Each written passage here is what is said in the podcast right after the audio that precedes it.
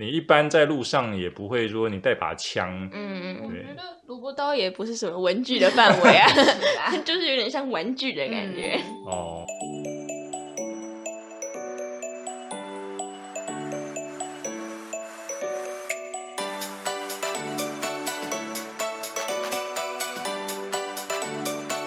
该听新闻喽，欢迎收听何子与阿布布的青少年新闻周报。哎，大家好，我是盒子。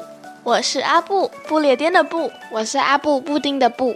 哎，大家这个不知道大家是什么时候听我们的节目的？那上个礼拜有没有收听我们的节目呢？哎，你们有没有那个上台讲话的经验啊？有啊，上台讲话的时候会不会觉得紧张啊？有一点。对，因为其实大部分的人在上台的时候啊，都会表现出很紧张的样子，然后也连带着会影响到他的表现啊。对，所以我这个礼拜我看了一个节目啊，他就在教人家讲说，哎，你怎么样可以让自己至少在那个外观上看起来很有自信啊、对啊，不会看起来好像那么紧张的样子。那他就说了有几个方法，然后他的第一个方法就是说，在你的那个姿势，就是你的仪态上呢，哎，要把你的胸膛挺起来，哎，然后你这个眼神啊，这个你的仪态啊，就是要很沉稳，这样，哦，即便你心里还是非常紧张的样子。然后他说第二个呢，就是你的那个呼吸啊，他说一般你紧张的时候，我们不是会呼吸很急促吗？对不对？然后他就举例说，如果你等一下，你就要面对一个对不对很紧张的场合，你要跟大家发表你的演说，哎，那你在开始之前呢，你就慢慢去调你的呼吸，你可以做一个很深的深呼吸，然后稍微憋住气，憋个三五秒钟之后，再慢慢的把气吐掉。他说你做个几次之后，哎，你就会发现你的那个心情稍微平稳多了。然后第三个方法，他就是说那个你讲话的那个速度啊，哦一一般人紧张讲话速度就会变非常的快嘛，对不对？哎，然后一快到一个极致，可能就会会有点结巴的感觉嘛，对不对？然后其实听众听起来也会觉得会有点不舒服的感觉，就是你的弹速太过快了，哒哒哒哒哒哒哒哒哒这种这种感觉。然后第四个呢，他是说你你在讲话的时候，如果你想不到你的台词，就是你可能在思考的过程中，要减少那个那个啊，诶呃呃的这一种嗯，对，这种声音，他就说你与其发出这种声音呢，不如 be silent，就是对对，因为你你有时候在对别人演说的时候，你就是你突然没有讲话，反而可以对不对？可以抓到别人的目光。好，那 这个是短期的部分呐、然后他就就有人问他说，那长期怎么办呢？对不对？因为我长期的话，我还是想要成为一个很有自信的人嘛，我不要只是假装嘛，对不对？对，然后他就说呢，诶，你想想看啊，如果你今天去对不对追一个女朋友嘛，对不对？然后呢，你跟她说我很喜欢你，然后她回答你说 yes，我也是，你会不会觉得，哎，我就是这个全天下对不对最有魅力的男人啊，对不对？然后当你呢不断的累积这个经验之后呢，你这个人就会越来越有自信嘛，你会觉得，诶，其实我就是一个很厉害的人嘛，对不对？所以长期下来呢，啊，就是经过不断的成功的经验累积，你就会越来越有自信。呃对，那就有人会在问他说，那可是我就是一个很容易失败的人啊，我就是一个天生的 loser 啊。对，他就说，哎，你不要紧张，我们刚刚前面有讲那个短期的嘛，呃，你就从短期的开始做练习啊、当你每一次短期的都照着我们刚刚的步骤做，你就会增加你成功的经验，久而久之呢，长期来看，你就会变成一个很有自信的人了，是不是很有道理呢？非常有道理。嗯，好，这就是今天要跟大家刚开始跟大家聊的。好，那我们接下来就开始进入今天的节目吧。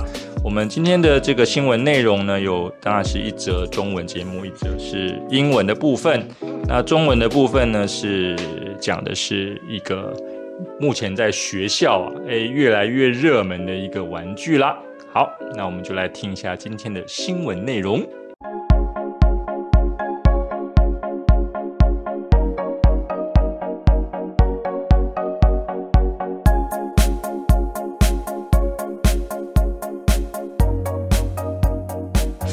校园的萝卜刀起源、爆红原因。近日，在大陆小学校园中流行的萝卜刀风靡全台，安全性也成为关注焦点。看似无杀伤性的塑胶玩具，却可以刺破白纸及水果，仍存在一定风险。根据大陆网媒得知，萝卜刀的起源其实是由一名在武汉读书的大学生利用 3D 列印机做出来的。他某日将其发布到抖音账号“疯狂的问号九四三”后，一个晚上就破五百万的观看次数，因此在大陆爆红，进而被大量生产，也借此进入台湾小学生的流行里。网络上有不少网红在自己的账号里分享使用方式。还衍生出许多种花式操刀玩法，又因为贩售价格便宜，在书店或是文具店等地方就能购入，中小学生也容易取得，因此才会迅速地成为两岸中小学生间最流行的玩具。萝卜刀是由刀柄及刀芯组成。利用刀柄滑动刀芯，轻轻一甩就可以把刀刃甩出，还会有清脆的敲击声响。不论是手感、视觉或是声音，都让中小学生喜爱。现在款式甚至已经出到夜光版或是巨大款等多样造型。哦，你们在学校真的有看过什么叫做萝卜刀吗？有，所以有很多人带去吗？之前看到挺多的，但最近有比较少。你们学校有没有对萝卜刀做什么禁止啦，或者是规定什么？有啊，我们生教就是在招会的时候就说不要带。为什么？他有没有跟你们说坏？应该就是因为就觉得危险吧。所以，哎，你们有真的有拿过萝卜刀吗？我有曾经拿过同学的。那感觉怎么样？它有危险吗？感觉起来还好啦。还好，哎，所以因为我我看网络上写，他都说他那个刀刃的部分其实都有做过那个特别的处理啊，就是它不会是那种尖锐的。嗯，那你事实上触摸的质感是不是摸起来就是还好，感觉就不利啊？所以是可以切东西的吗？感觉不行啊，我觉得不行。哦，那你们同学都拿来做什么？他们就只是一直甩，一直甩，一直甩，没有干嘛。我没有看过，我同学拿过哎。是哦，哦，那他其实他刚开始的起源，他就是做三 D 列印机做出来的。他刚开始的时候可能也没有想要干嘛，没有想到一上架之之后，哇，大红，对，所以从中国红到台湾来，应该要申请专利。哦，他他说不定有哦，就会赚钱。对你，你现在假如上虾皮网站啊，你可以看到好多人在卖这个。我也是看到这一则新闻后才去查什么叫萝卜刀了，不然我是从来没有听。然后听说它造造型很多种，对不对？它除了那个你一般的像那种好像折叠的刀之外啊，它它好像还有做什么？哦，梳子，我还有看过枪。哦，还有看过枪。嗯，那我但我觉得那个枪就有点，那个枪就是我看同学就是你压一下，然后它就口一声，然后你再压一下，它又再口一声。就是它只是发出声音这样，但是它不会射出什么东西。我觉得相较于如果它只是一个像刀片的东西啊，你还可以说，哎，它其实可以拿来削东西啊，或者是切东西。可是枪，真的不能敢戳。它就已经完全跳脱出什么文具的范围了。那就你一般在路上也不会说你带把枪。嗯，对。萝卜刀也不是什么文具的范围啊，就是有点像玩具的感觉。哦，所以。也就是说，你随身配的把萝卜刀就很帅的感觉，就是。但但我但我真的很难以想象中学生会觉得这个帅。如果说小学生，我会觉得，因为萝卜刀其实它有点偏可爱吧。嗯。对啊，因为它就是它是小小的，然后就是肥肥厚厚的这样，对不对？它应该是有有有点偏可爱。可是中二生啊，不，国中生。应该是喜欢比较帅的东西吧？对，不会是？不知道他们都喜欢什么。好好，那我们再来听第二段内容。虽然萝卜刀已经将边角处理过，但是就有网友实测，它竟然可以轻松刺破白纸及水果，因此就有不少家长开始担心安全问题。如果将其带到学校，可能会造成刺伤同才的疑虑，或是造成孩子暴力行为。甚至是对还没有辨识危险能力的孩子造成伤害。对此，目前台湾已有不少县市已函知各中小学禁止将萝卜刀带进校园，请各校审慎留意，并加强向学生宣导。高雄市港和国小老师刘玉豪则表示，与其下达西带禁令。不如让孩子厘清正确观念，好好使用萝卜刀。对啊，所以其实这些教育主管机关已经开始对于萝卜刀这个东西开始有警觉心了啊，可能也也有被一些议员质疑嘛。所以像新北市，嗯，他是觉得说具有风险的文具很多啦，可能很难以去规定禁止购买或者是使用。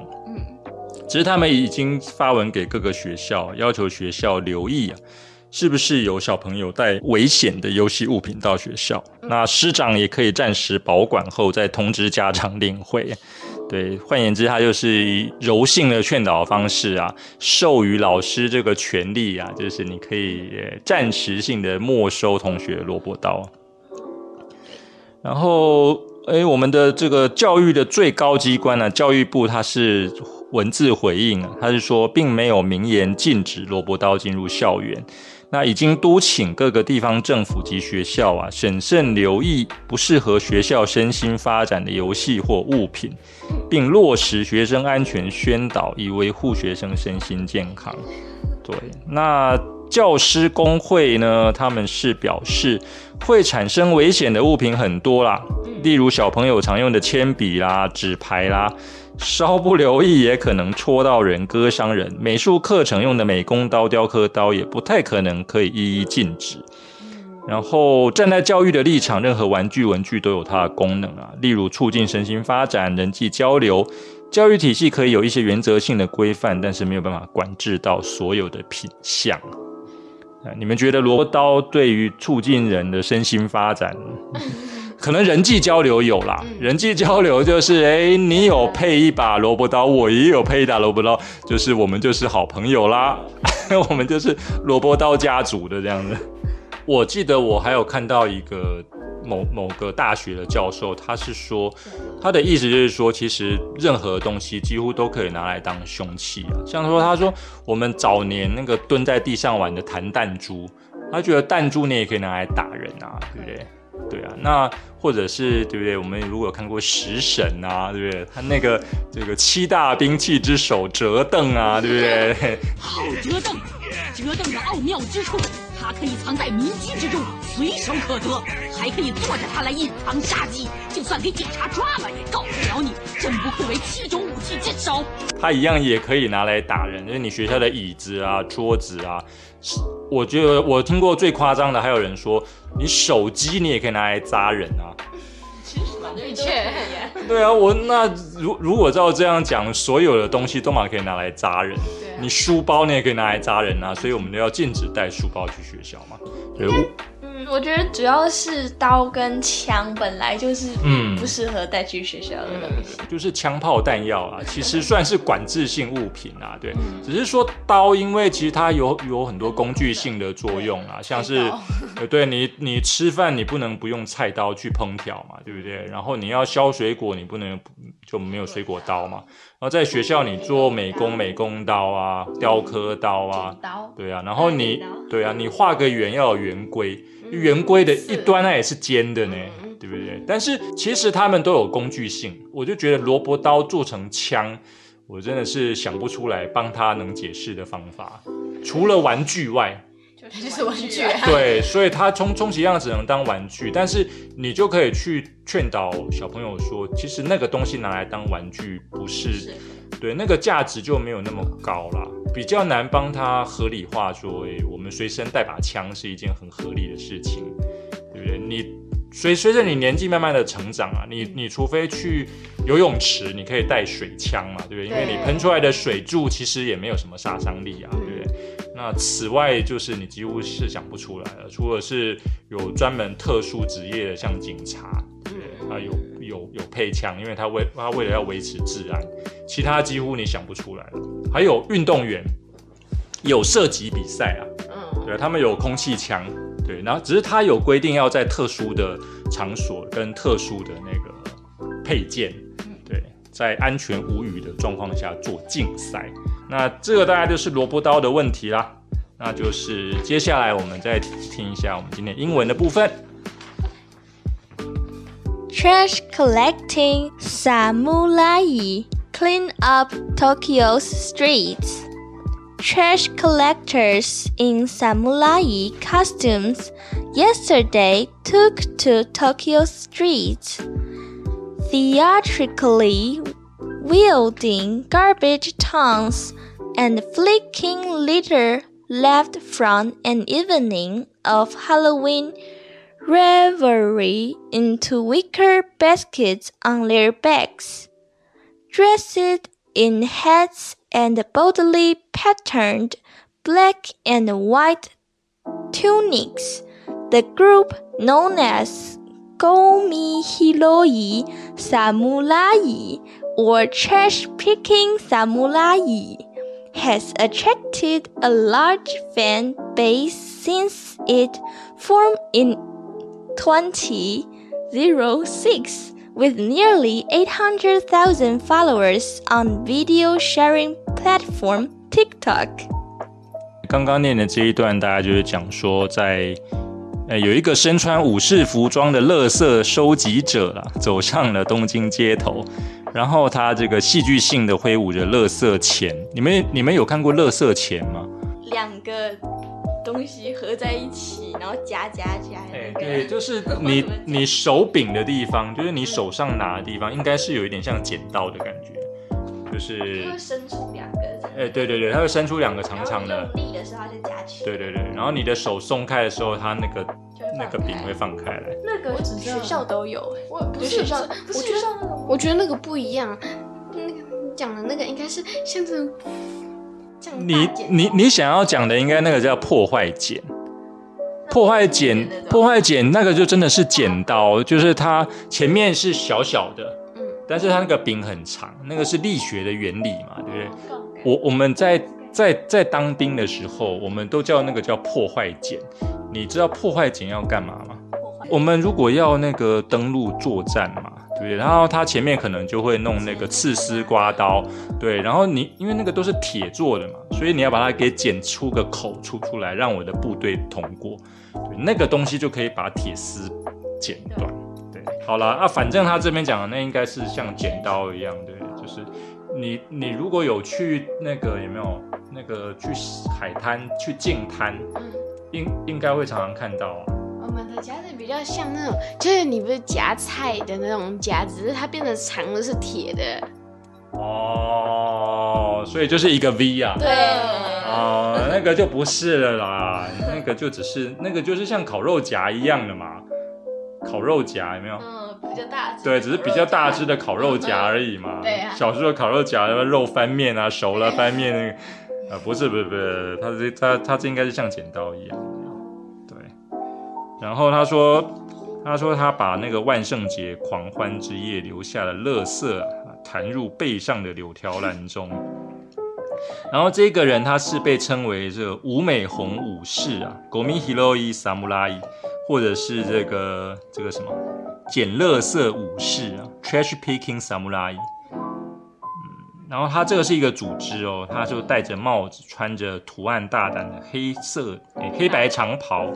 他从二零零六年成立以来就吸引了大量粉丝啊，然后在这个抖音上面拥有将近八十万的粉丝，所以应该算相当的红啊。嗯，然后他红的地方就是他就是专门在什么捡垃圾。好，那我们再继续看下去吧。If people are paying attention to our performance because they think it's fun, they might as well start paying attention to the trash problem itself, said a member of the group, Keisuke Naka, as he cleared the area under a large sign reading No Littering. While Japan is famed overseas for its cleanliness, that image is only partly true, added Naka. A trash picking samurai for seven years, as he gathered empty beer cans, plastic bottles, and cigarette butts in a district known for its nightlife. Occasions such as Halloween leave a lot of trash, as street drinking has become common in bustling areas and tourist spots, Naka said. 啊，所以他这边就说，如果人们因为觉得有趣啊而关注我们的表演，那么他们不妨开始关注垃圾问题本身。 哦，所以他其实他目的是要用他的表演啊，去让去让那个对让大众关注捡垃圾这件事情，跟乱丢垃圾这件事情啊，对。然后他说他他清理了一块大标牌下的区域，上面写着不乱丢垃圾。就在那个叫你不要乱丢垃圾的牌子下面乱丢垃圾。哎，对对对，他的目的就是这个相当的反差啊，对不对？然后他说，虽然日本因为它的清洁而闻名海外啊，但是这种形象只部分属实啊。这个从事七年捡垃圾的这个武士生涯的这个钟先生，在一个以夜生活闻名的地区收集空啤酒罐、塑料瓶和烟头时补充。然后他说，万圣节等场合会留下大量垃圾，因为街头饮酒在繁华地区和旅游景点已经很常见。我觉得那些。乱丢垃圾的人都很厉害，因为我觉得，我觉得，害，我觉得就是就是很厉害，比较像一个赞美词。哎呦，很，你应该是觉得奇怪，很奇怪，为什么他们在什么情境下可以把垃圾丢下来这样子吗？对啊，丢下来大家都看着你耶。哦，所以你你还算是比较有道德观的吧？嗯，我觉得会丢垃圾的人可能就没有想那么多了，他就只是想要把他手上的垃圾从他的手上脱离而已。因为像我们在开车的时候啊，常常看到前面的车子啊，在行进的过程中可能会怎样，会弹出他的烟头出来。对啊，然后甚至是有的那个大货车啦，或者是计程车司机啊，在等红灯的时候，对，他会打开车门。然后就从他的口中吐吐出血来，吐就会吐出红红的一滩槟榔汁在柏油路上，或者是把他的那个有没有？他们有的人会用那个用杯子装那个槟榔渣或者是槟榔汁，然后对，然后在等红灯的时候，他就会整杯往地上丢。对，那个真的，我个人是觉得很夸张啊。嗯，基本上吃槟榔就有点。渣了，但是又又把那个东西又留在地球上，我觉得真的是不好。因为其实我们去日本，大部分的时间看到他们的道路其实是非非常干净的，相较于呃可能是台湾啊、东南亚国家，甚至是欧美国家，他们那个都算下相相当干净的。所以，我我会觉得这一则新闻，它讲的可能是某一些特定的区域啊，像那些可能比较有多夜店的地方，因为其实那些出入这些场合的外国人可能也不少啊，还有些外地的游客，对，那很有可能就是喝个酒，然后就抽烟，然后就就对。特别是像万圣节这种时候，那么人人就会特别多。就是因为万圣节不是都会在那边不给糖就捣蛋嘛，就吃了一大堆糖啊，就乱丢垃圾啊。哦，你你说的比较像小孩子哎。好吧。对他他这边应该都是夜店啊，就是那一些人年轻人大人在狂欢的，然后就喝酒玩乐啊。对啊，反正总之啊，这一则新闻呢，主要就是希望呢。就是希望呢，哦，垃圾怎么样？呃，不要乱丢嘛，要保持干净。即便是我们感觉上最干净的日本，可能也都有这样问题。对啊，好，那今天的节目就差不多到这边了啦。那还是希望大家呢，啊，要记得订阅我们的节目啊。那我们的 podcast 的收听的这个连接都会在我们的节目下方资讯栏。啊，那当然大家也可以到我是盒子的 YouTube 频道去收听我们的节目。啊，那希望大家都能够继续支持我们，记得订阅、按赞、加分享。啊，还要 请我们喝杯这个咖啡啦。啊！好，那我们今天的节目就到此结束啦，拜拜，拜拜，拜拜。